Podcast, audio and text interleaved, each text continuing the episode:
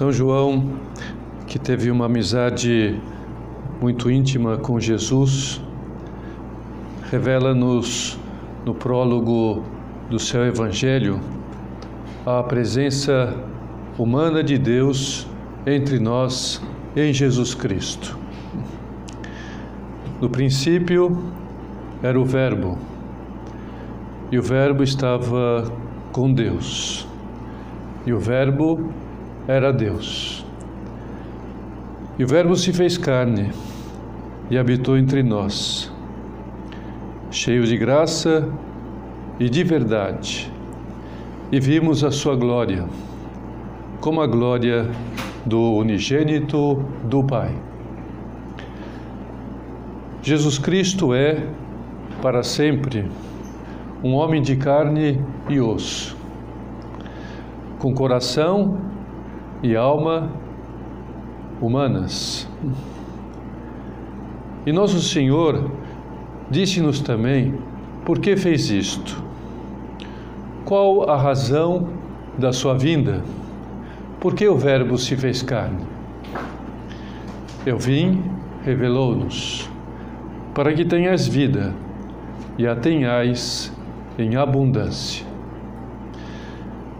Jesus Cristo veio até nós como homem para tra trazer-nos a vida de Deus, a fim de que pudéssemos participar do seu conhecimento perfeito, do seu amor supremo.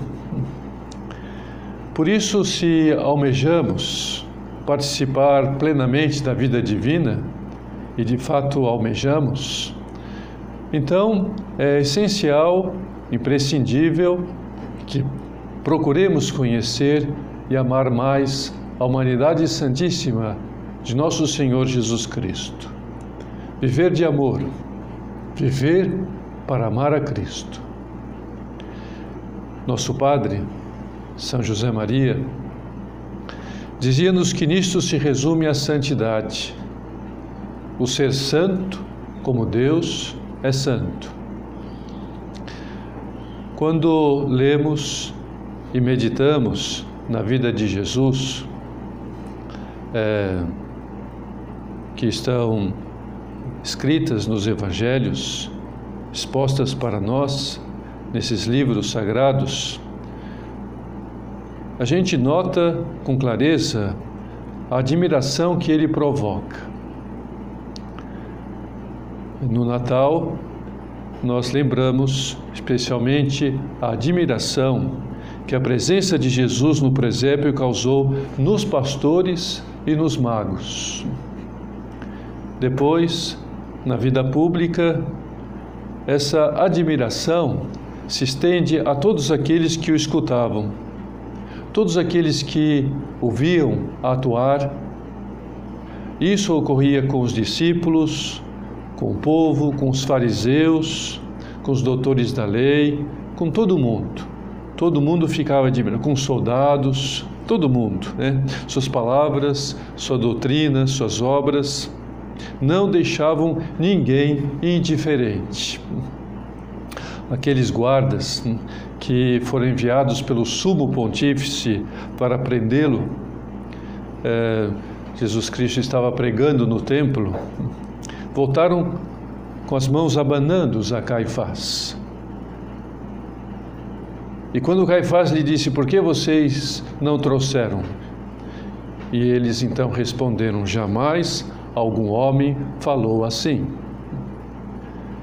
Seus conterrâneos se perguntavam em tom de fofoca: de onde lhe vem essa sabedoria e esses milagres?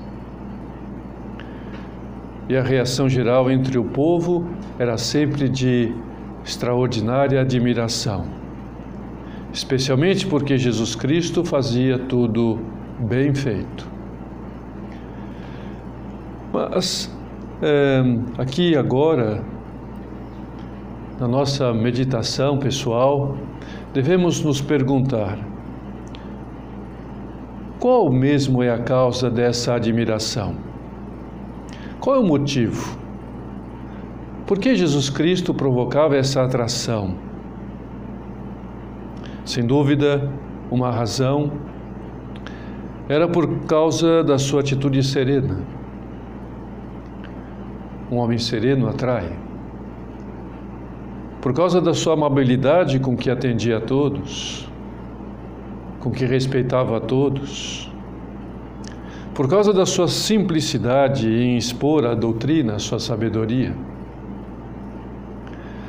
Mas só isso não explica a atração exercida por Jesus. Eu penso que a explicação de fundo está em quatro características marcantes da ação de Nosso Senhor. Então vamos considerá-la nesta meditação, porque queremos identificar-nos com Ele. A primeira característica era de que Jesus Cristo procurava sempre elevar o pensamento e a vida das pessoas para Deus. Sempre a sua atitude, as suas palavras eram de levar as pessoas verticalmente para cima, né?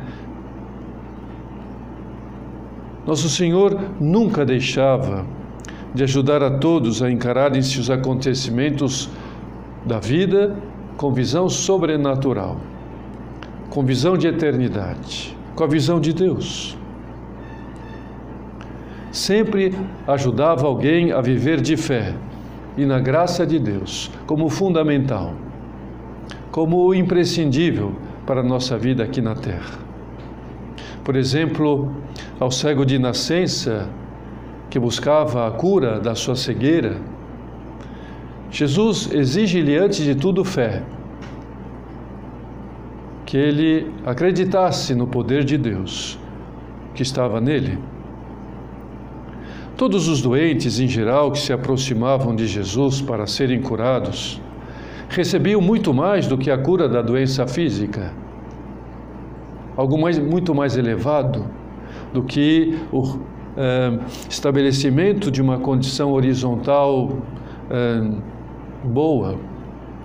Jesus restaurava, antes de tudo, a dignidade humana da pessoa, do ser humano, a dignidade de filho de Deus. No Senhor lhes fazia ver que eles eram úteis, importantes. Isso se viu mais claramente na acolhida que ele dava aos leprosos. Os leprosos que eram excluídos da sociedade, eram é, rejeitados, eram é, tidos como é, repugnantes. E Nosso Senhor então faz com que eles voltem a ter a dignidade de cidadãos. Voltem a ter é, o respeito que eles merecem como seres humanos. Ao perdoar a mulher adúltera, nosso Senhor lhe pede, antes de tudo, que não ofendas mais a Deus. Todos os pecadores, em geral, transformavam a sua vida graças ao acolhimento de Jesus. Elevavam-se, é, tomavam a decisão de serem melhores. Zaqueu, que se converte, a mulher pecadora, a samaritana, Marta, Pedro, o bom ladrão, tantos outros, nós percebemos como Jesus Cristo devolve a dignidade, eleva a vida humana a um nível sobrenatural de todos eles. Aqueles que tinham inquietações religiosas mais profundas, saíam das suas dúvidas ao acatarem a doutrina de Jesus Vemos isto com tanta clareza naquela conversa que nosso Senhor teve com Nicodemos, um dos fariseus que foi procurá-lo durante a noite porque estava inquieto e nosso Senhor então lhe mostra é, aquela conversa como deve ser a sua vida, que ele tem que se renovar, tem que nascer de novo. Quando os apóstolos se admiram com a beleza do templo, Jesus eleva os seus pensamentos para a sua morte e ressurreição, aproveita aquele turismo para mostrar-lhe que há algo mais encantador né, do que as pedras, do que a beleza externa está presente eh, na vida. para todos.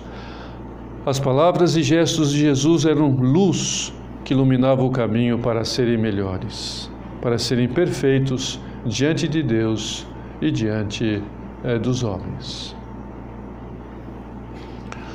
Outra característica né, da personalidade de Jesus que atraía as pessoas a ele era a sua assombrosa empolgante intimidade que tinha com Deus Pai, sua vida de oração.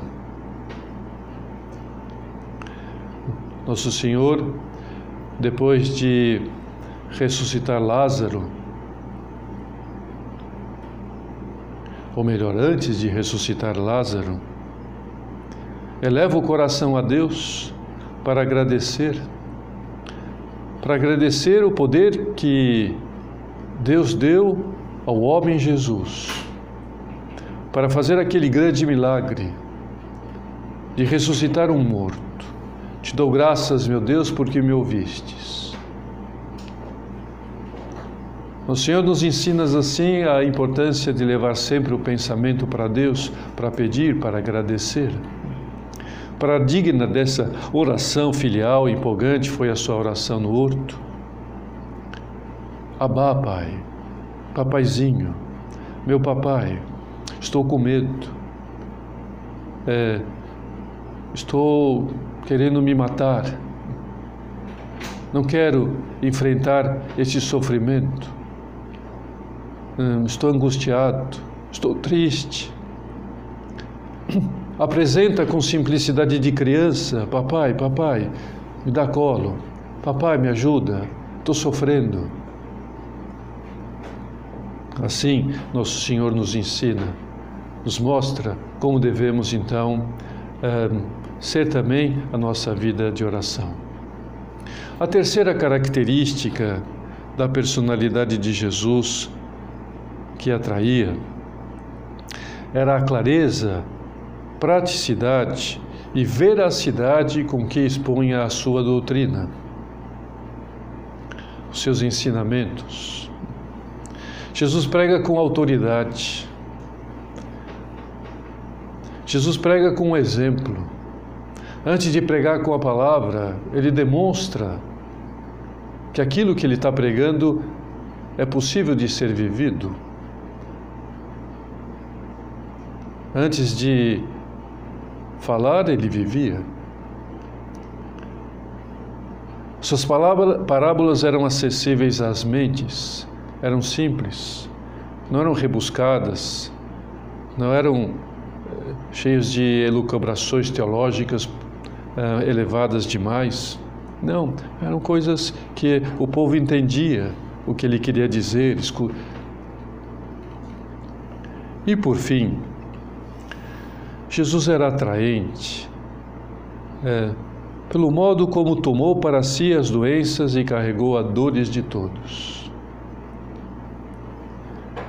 Como se envolvia, como olhava, como tratava os doentes, os pecadores, os possessos, entregando-se com a plena liberdade do amor.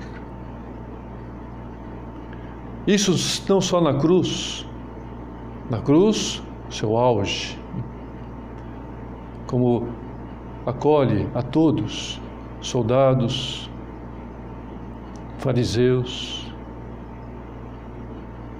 é, o bom ladrão, todos, a sua mãe, São João, Maria Madalena, todos que estavam ali, mas sempre foi assim. Sempre que Nosso Senhor se encontrava com os doentes e aflitos por causa dos seus pecados, Jesus comove-se com o sofrimento dos outros. Jesus Cristo chora, chora diante do túmulo de Lázaro, chora diante daquela mãe viúva que perdera o seu único filho. Num certo sentido também, é, já o faz isto desde o seu nascimento, quando, é, pelo Espírito Santo, os pastores e os magos são enviados a ele Pastores e magos que eram da classe dos excluídos. Os pastores, né, excluídos socialmente, desprezados, da baixa ralé, que não tinham vez, não tinham nome, e são os primeiros a serem chamados ao seu nascimento, mostrando que Deus, Jesus, acolhe a todos, quer acolher a todos, valoriza a todos. E os magos, que eram excluídos pela sua fé, pela sua vida, longe, afastadas do judaísmo, afastados da, da doutrina, que não tinham, né? Enfim, conhecimentos perfeitos sobre a verdade, também são chamados, são acolhidos, para que eh, também estejam próximos da verdade. Isso tudo é o que atraía as pessoas a Jesus. E depois delas terem sido cativadas, nosso Senhor estimulava-lhes a serem melhores. A partir de então, né, depois de terem sido curadas, depois de terem sido ensinadas, depois de terem sido vistos e tendo contato com Ele, agora a serem melhores, a se entregarem generosamente na busca da santidade, a se transformarem em propagadores da Boa Nova, instrumentos para fazer chegar aos outros a graça eh, de Deus. Essa extraordinária ação de Jesus que estamos considerando aqui agora, que Nosso Senhor exerceu no mundo, ela não é mais possível ser sentida, porque Nosso Senhor subiu ao céu, não está mais conosco, daquela maneira como esteve é, naqueles anos em que é, viveu na Palestina. Mas Jesus continua a ser para nós sabedoria, justiça, santificação e redenção. Jesus Cristo é hoje, como foi ontem e será para sempre. Jesus Cristo vive. Isso, sobretudo, pela ação do Espírito Santo. Jesus Cristo envia com o Pai continuamente a sua igreja, o Espírito Santo, para que a, a sua ação continue a ser é, vividas, é, a propagar-se ao longo dos séculos. E isto chega-nos até nós, especialmente através da Santa Missa e da comunhão. Momento auge, momento em que isso se renova, a presença de Jesus Cristo entre nós. A clara vivência de Jesus Cristo no nosso mundo, na nossa época. Isso mostra-nos claramente aquela oração que podemos dizer depois da comunhão, podemos cantar depois da comunhão. Alma de Cristo, santifica-me. Corpo de Cristo, salva-me. Água do lado de Cristo, lava-me. Por isso, tudo aquilo que Cristo realizou a hemorroíça, lhe devolvendo saúde, lhe devolvendo dignidade, lhe devolvendo esperança, alegria, Jesus Cristo pode realizar em nós através da comunhão.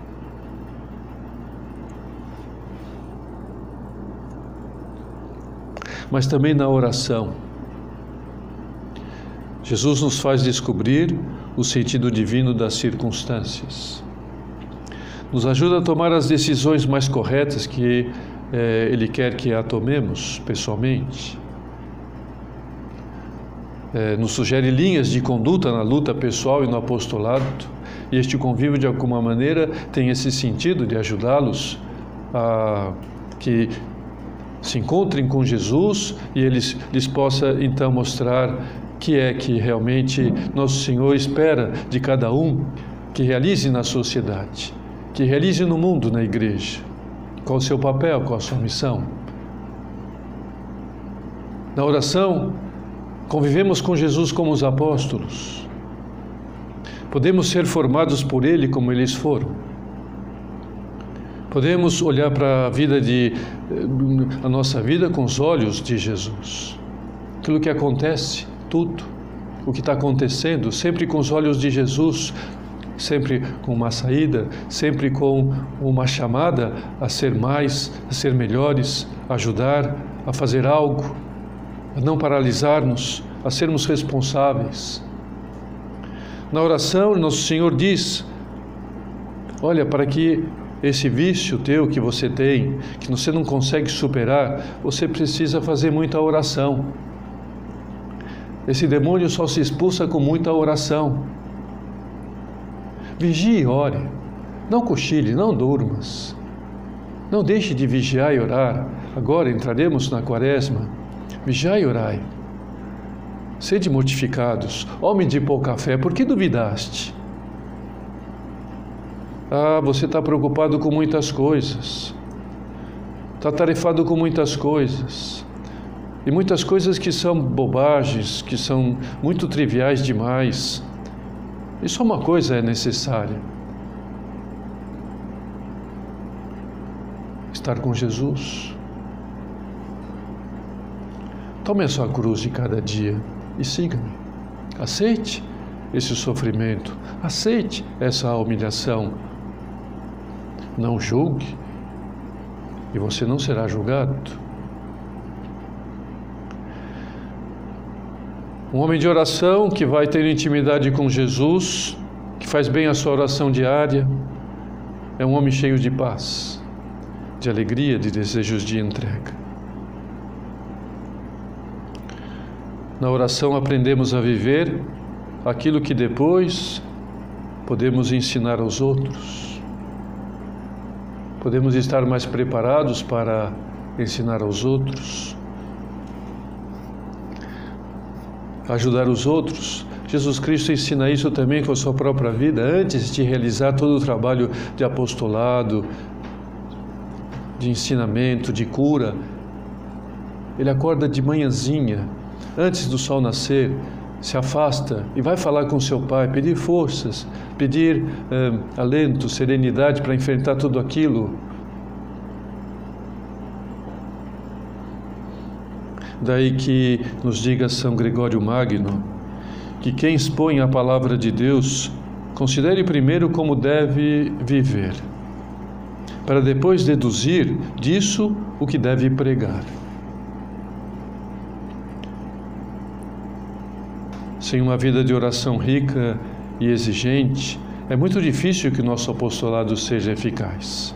Por mais que intelectualmente estejamos preparados, o apostolado é, antes de tudo, uma atração da vida, da vida em Cristo. As pessoas olham para nós e você vive aquilo que está pregando? Ou está dizendo disso por um conhecimento intelectual? Não basta ciência para inflamar e arrastar as almas. Não basta isto. É necessário santidade, a santidade se forja na oração. E na obra nós aprendemos que podemos estar em diálogo com Jesus a todo momento, não só neste momento em que estamos aqui agora, diante dele no sacrário, refletindo, pensando em tudo isto, mas em todo momento Todo momento da nossa vida é oração. Sobretudo, podemos converter o nosso trabalho em diálogo com o nosso Senhor, estar com o nosso Senhor, trabalhando com Ele. Um diálogo que nos estimula a trabalhar melhor, a sermos mais responsáveis nas nossas tarefas acadêmicas, profissionais, a realizar tudo com perfeição, a vencer a preguiça o comodismo, a fazer um pequeno sacrifício de não parar de trabalhar para entreter-nos no WhatsApp, no Instagram, para ver uma mensagem, um vídeo, uma série. Não. Isto é oração. Deixamos essas coisas para outros tempos, mas não para os tempos de trabalho, para os tempos de estudo.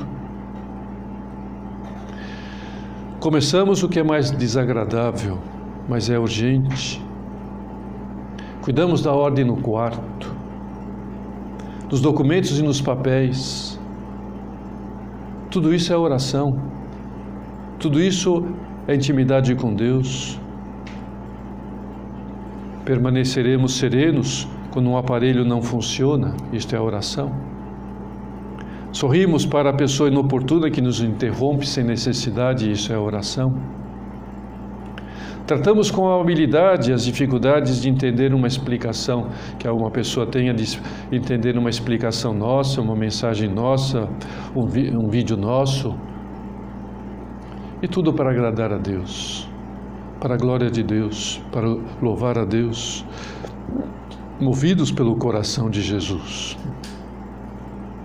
Identificados-nos com seu coração manso e humilde, seu coração amante, seu coração generoso.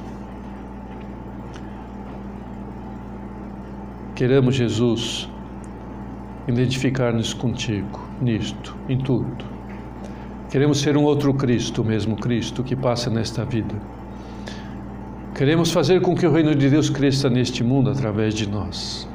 Ajude-nos, Jesus, pela ação do Espírito Santo, porque queremos louvar o Pai. Por meio de nós, escreve no São Paulo, é, quando é, escreve a Epístola aos Coríntios, a segunda Epístola aos Coríntios.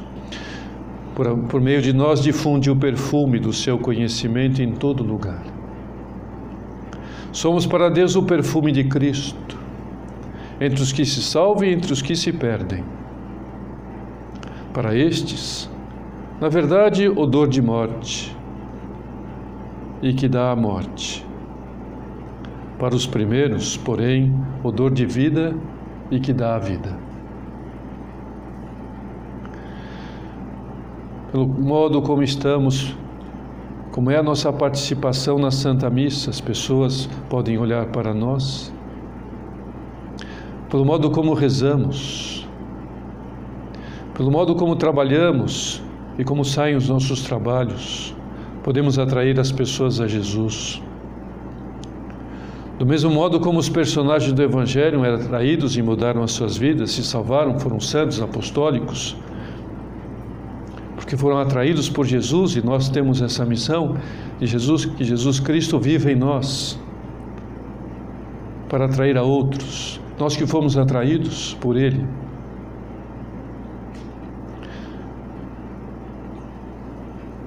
Muito unido ao Sagrado Coração de Jesus, está o Docíssimo Coração de Maria. Por ela nos chegou o amor de Jesus. Por isso, para que Jesus brilhe em nós, também é imprescindível que deixemos que Maria atue na nossa vida. Que também sejamos muito marianos. Que a nossa oração, a nossa vida, a nossa presença de Maria também seja muito habitual, seja contínua. Jesus Maria juntos. Precisamos ter intimidade com ela. E o Papa Francisco quer também que nesse ano, especialmente, tenhamos muita intimidade, olhemos muito para São José, ano de São José. Ele que também foi para nós um exemplo maravilhoso hum, e ao qual Jesus, no qual Jesus Cristo aprendeu também muito como homem. E nós aprendemos, podemos aprender muito também de, de São José em tantos aspectos da nossa vida cristã. De maneira que é, Maria e José nos levem a Jesus, nos façam sempre estar com Jesus, a ajudar-nos, interceder por nós, para que tenhamos, vivamos esse nosso desejo que fomentamos nessa oração, identificar-nos com Jesus, ser um outro Cristo, o mesmo Cristo.